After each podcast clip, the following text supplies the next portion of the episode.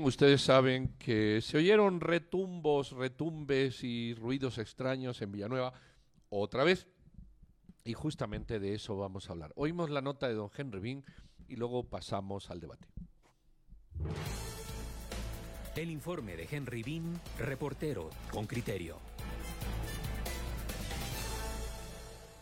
Pues yo estaba en mi cena cuando se sintió temblor, fue un jalón fuerte y no tardó mucho tiempo, fue como unos cinco segundos y mucho, pero fue un jalón de que dice uno, este sí está fuerte, y pero también se escuchó un ruido, que la explicación sería, como diría mi hija, se escuchó como que era un tonel lleno que se cayó o como que toparon dos vehículos grandes así en accidente, ¿verdad?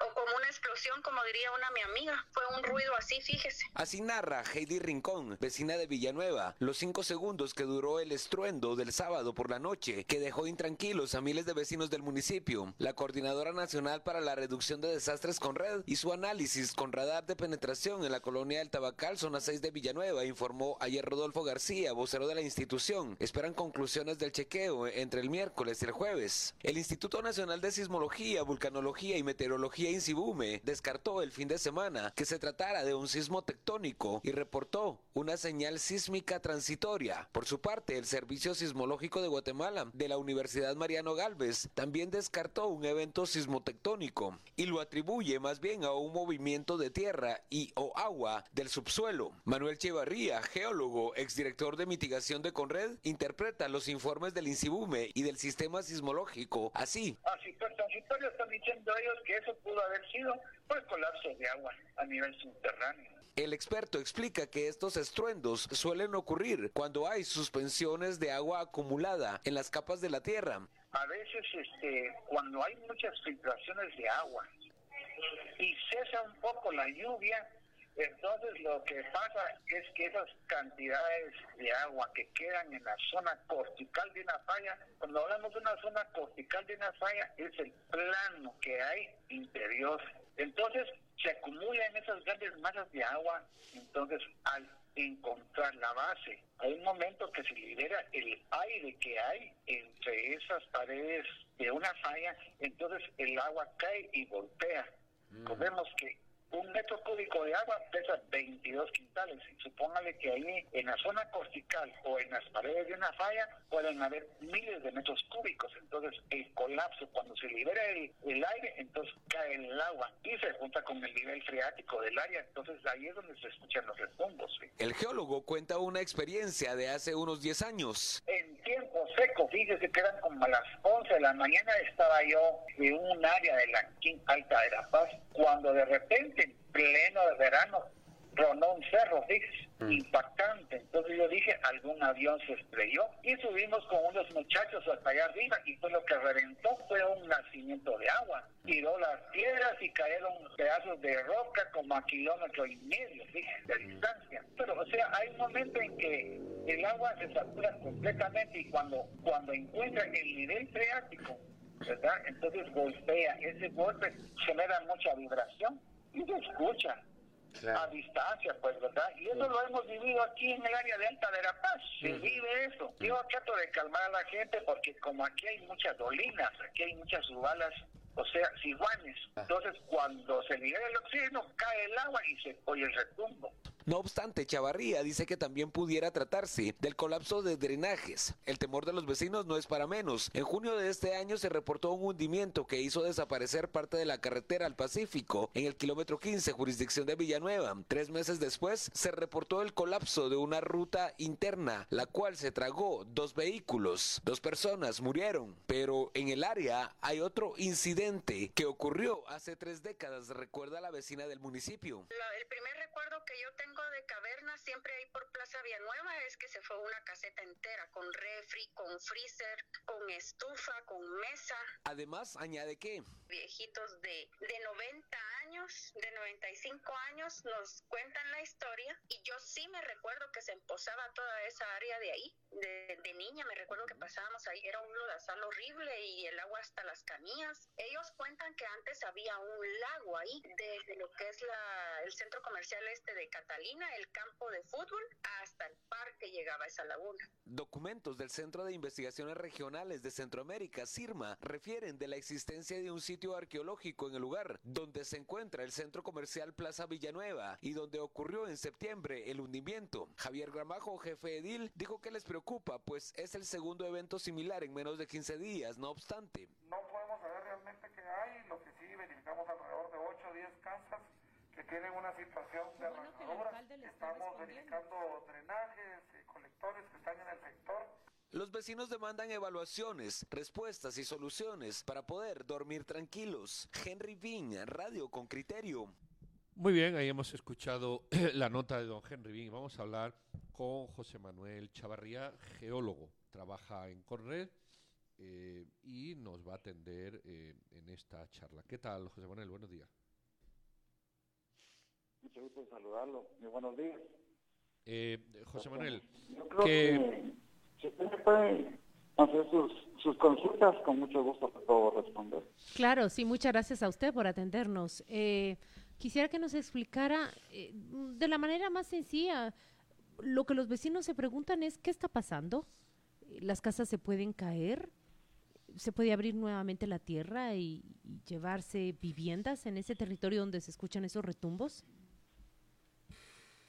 Bueno, yo pienso que en realidad hay que, hay que hacer varios estudios, hay que hacer estudios geofísicos de manera integral para poder determinar cuál es exactamente el problema que se está suscitando en, en el área. Eh, lo que yo he dicho siempre es de que, por experiencia de que en esos lugares, como en cualquier parte del país donde se escuchan retumbos, si no es por asuntos de fallas geológicas que están en movimiento o neotectónicas, entonces eso podría ser por colapsos de agua, o sea, acumulaciones de agua en la parte cortical de una falla. Y eso al escaparse el, el aire, entonces encuentra el nivel freático, pero es impactante y genera una onda sísmica que es percibida por el ser humano. Pero no sabemos a qué profundidad podría estar. Entonces lo que podría hacer es hacer un estudio, hacer estudios geofísicos, tal vez del geofísico integral, pero podría ser también este un sondeo eléctrico vertical podría ser para poder determinar exactamente cuáles son los problemas. Ahí solo dos cosas pueden estar sucediendo. Puede ser que sea por lo que les dije anteriormente, que puede ser por las acumulaciones de volúmenes elevados de agua, o puede ser que hayan este, algunos drenajes colapsados. Recordemos muy bien que, que el potencial hidrógeno, o sea, el pH de las heces fecales tiene menor de 7. Entonces, ese, ese, eh, las heces fecales y las orinas este, hacen que el hormigón solo pueda eh, tener un tiempo de utilidad de 25 años. Por experiencia o sea, co corroe los materiales, nos está diciendo usted, la acidez de los desechos termina corroyendo los materiales y provoca que, que paulatinamente se debiliten y colapsen. Exactamente. Me refiero yo a los drenajes que son hechos de hormigón, o sea, claro. de, de, mezcla, o sea, cemento. Eso es lo que produce que, que el pH, potencial de hidrógeno, pudre el material, lo, lo suaviza entonces, tu tiempo de vida es de 25 años. Mire, mire, don, don José Manuel, solo déjeme preguntarle algo. Es que yo veo que los políticos habitualmente tratan de decir es que es la falla sísmica, es la falla sísmica, pero escucho la nota que nos ha preparado, que nos ha preparado Henry Bean y veo que tanto los expertos del, del INSIBUME como las personas de Conred dicen, miren, ahí no hay una falla o no hay una actividad sísmica tectónica lo que pareciera haber, sí, es una actividad sísmica provocada por una corriente de agua o por una acumulación de agua.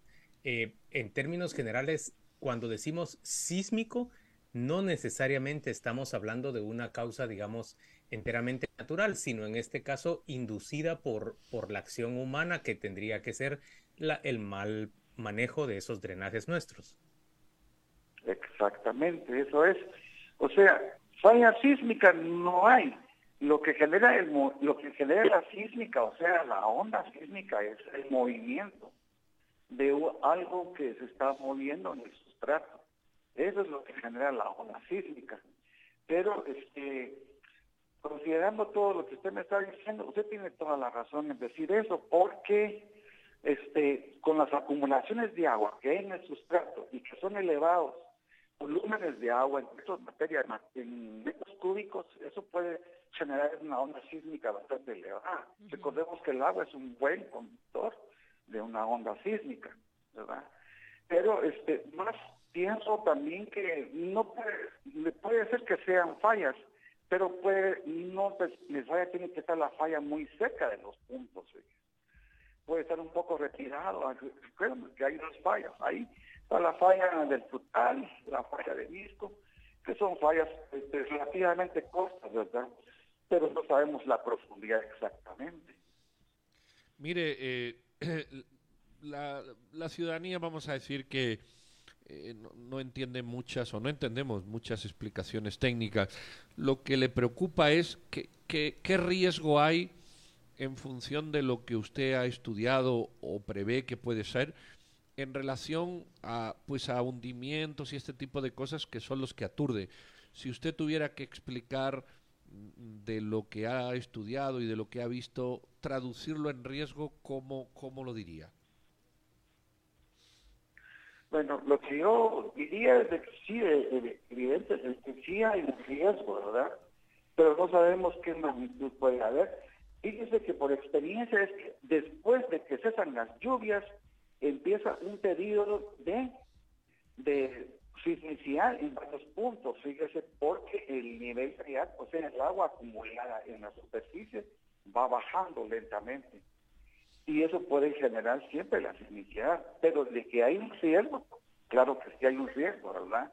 La gente, ahí lo que hay que hacer, como le decía, es un sondeo eléctrico de tipo vertical para poder determinar exactamente lo que está sucediendo. En Conred lo que están haciendo es hacer un sondeo con un GPS, ¿verdad? Entonces, ahí pueden ellos determinar qué anomalías hay en en, en, la, en pues, Yo pienso que deberíamos también, hay que esperar exactamente el informe que, exactamente. el y hay, hay que esperarlo, pero la verdad es que sin ser eh, geólogos, creo que cuando uno escucha las descripciones que usted eh, da, uno puede comprender cuál es la causa que ha provocado eh, las aperturas en el suelo que nosotros vemos. Todas están siempre relacionadas con, colectores y con fugas de agua.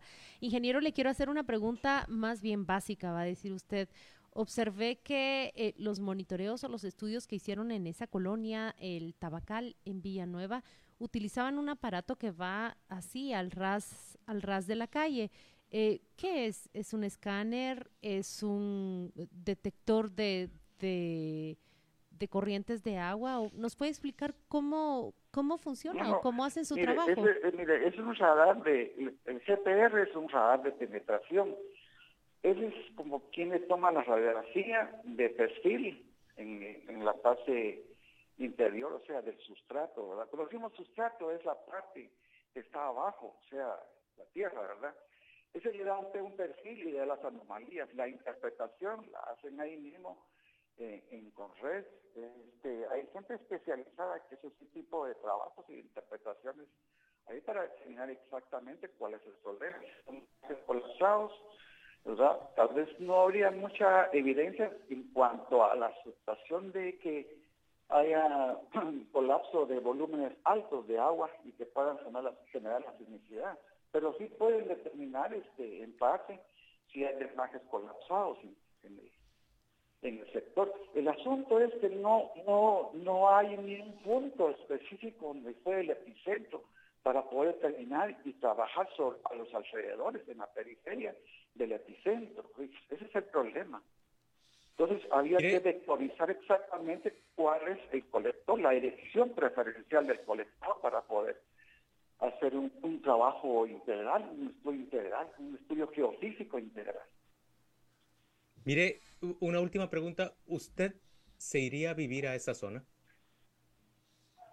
Ay, qué buena pregunta. Fíjese que, bueno, había que ver también, mire, yo, yo me iría a vivir, honestamente. Yo lo que espero, yo lo que honestamente le digo, que lo que hay que esperar es que se hagan los estudios que corresponden. Hablar con las municipalidades de, de Villanueva. Pero su respuesta es no, ingeniero. Especialistas, yo. Su respuesta es yo no. Yo sí me voy a vivir, honestamente. Bueno. Yo sí me voy a vivir. Ah, bueno, eso, eso genera alivio entonces. ¿Y cómo recuperan esos vecinos como la que escuchamos en la nota de Henry Bean la tranquilidad? Mire, es que le voy a decir una cosa. Fíjese que esos retumbos no es desde ahorita. Esos retumbos se han escuchado desde otros años anteriores cuando y lo que hemos encontrado son drenajes colapsados. Cuando yo estuve en la capital trabajando, hacía evaluaciones en, en Villanueva, en todo el sector y todos los municipios de por ahí, lo que encontrábamos nosotros eran drenajes que estaban que ya habían colapsado. Entonces lo que hacía la municipalidad era repararlos. Mire, eh, las municipalidades tienen esa capacidad que usted manifiesta de, tecnología, porque usted es capaz de hacerlo. Pero las municipalidades tienen un servicio de, inspección de geólogos y demás, justamente para los drenajes de cada municipalidad, o con red o, u otros especialistas contratados externamente suelen asumir la inspección. Sí, exactamente. Fíjese que son instituciones, son este, empresas que se dedican a la geofísica, que podrían hacer ese tipo de, trabajo, e interpretar exactamente lo que lo que hay en el área, pero eh, las, como las municipalidades no creo que tengan ese equipo, que no es un equipo demasiado oneroso, muy caro, ¿verdad? pero sí hay especialistas en nuestro país. Gracias a Dios tenemos gente muy competente que puede hacer ese tipo de trabajos. Lo que recomiendo es un sondeo eléctrico de tipo vertical. Muy bien, don José Manuel Chavarría, geólogo. Muchas gracias por estas explicaciones. Mire, solo quiero hacerle una cosa, que, la gente se tranquilice, honestamente. Mire, esos retumbos, yo, he hecho un montón de evaluaciones ahí en toda esa área cuando estuve en Guatemala. Estuve casi 15 años haciendo trabajos ahí, en todo el sector de ahí que se tranquilicen, dice, pero usted no me dice que se iría a vivir ahí. No, no, ya dijo que sí se iría a vivir. dijo que sí se iría a vivir y que es necesario que la gente se tranquilice. Ahora bien, ingeniero, eh, cuando usted respondió así y, hace las explicaciones, creo que los vecinos van a tranquilizarse en la medida que puede haber que tanto con Red como las municipalidades hacen una inspección profesional y que las medidas que se deban tomar las toman. De eso depende la tranquilidad de las personas.